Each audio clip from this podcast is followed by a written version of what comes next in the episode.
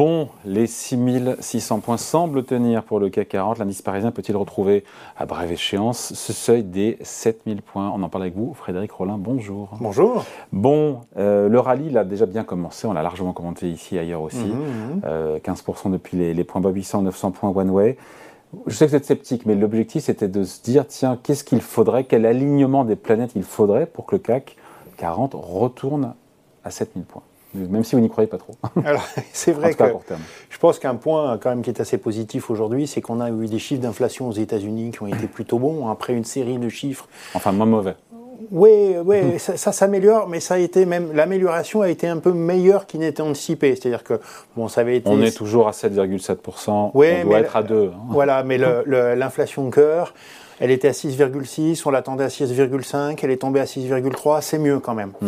Et donc, voilà, la, Banque centrale américaine va continuer de monter ses taux, mm. c'est très probable, mais on se dit voilà, qu'une politique à la Volcker, voilà, ce, cette espèce de croque-mitaine des marchés financiers où d'un seul coup il avait monté brutalement ses taux. Ça n'arrivera pas. Ça n'arrivera pas, donc finalement, voilà, une hausse des taux qui pourrait permettre un atterrissage en douceur et puis surtout une stabilisation des multiples de valorisation parce que ça a fortement pesé sur les multiples de valorisation. Oui, même la Fed a une influence sur les actions européennes. Voilà, les multiples de valorisation du CAC 40 sont encore sur des niveaux plutôt faibles. On est quoi? On est sur quoi? On, sur, du ah non non non. Enfin, ça, ça, dépend. Si on prend en compte l'anticipation la, la, des futurs résultats, on est plutôt sur des niveaux de 11. Donc, oui, on, sauf voilà. pas se tromper sur les futurs résultats.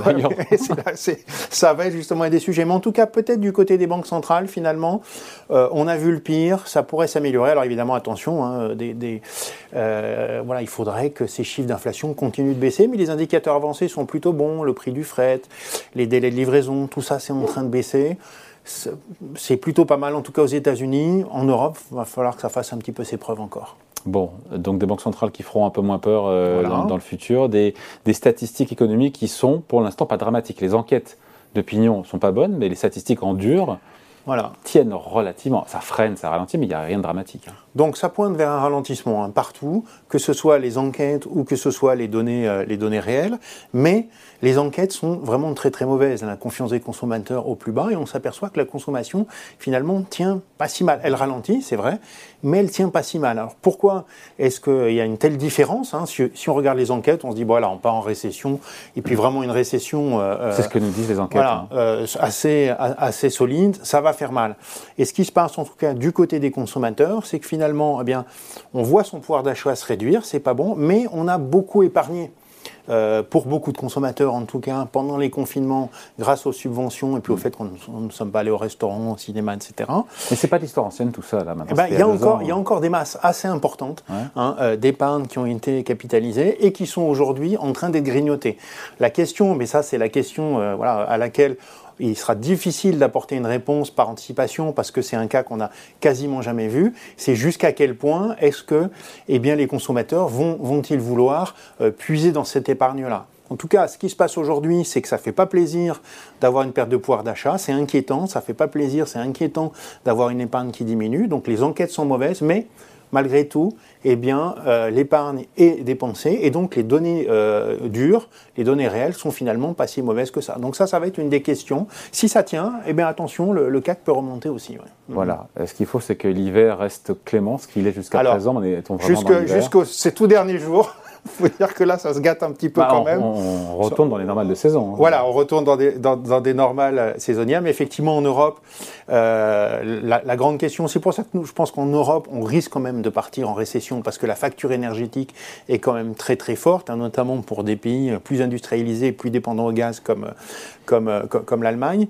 Donc, mais là-dessus, on peut dire qu'on a eu quand même récemment des bonnes surprises, puisque les prix du gaz ont fortement baissé. Donc, si la météo est clémente, ça finalement, c'est euh, pour une fois. On n'a pas la main un point, un point assez important. Euh, voilà, mais il faut pas trop rêver non plus parce que voilà, à, l'hiver, euh, c'est une la palissade, mais à l'hiver 2022, un jour succédera à l'hiver 2023, et on n'est pas du tout sûr qu'à ce moment-là, la Russie aura repris ses, ses, exportations.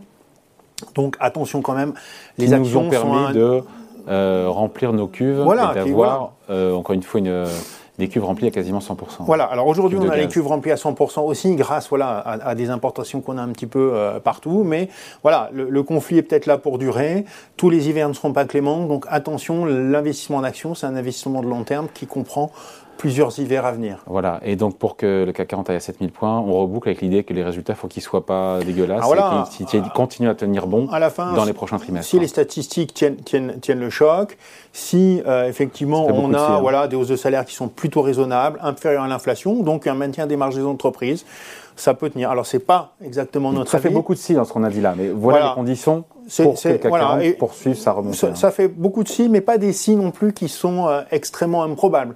Mm. Finalement, c'est un scénario relativement possible. Il faut bien noter. Hein, nous, nous, on est plutôt de l'autre côté, mais il faut bien noter que jusque là, euh, les résultats des entreprises.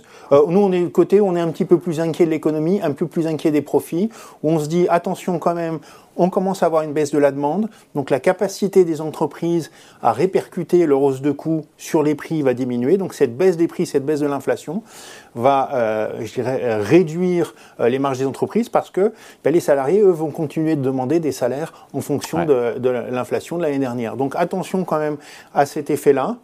Euh, voilà, le ralentissement quand même, et voir une récession, ça risque de s'accompagner euh, par des baisses de profit.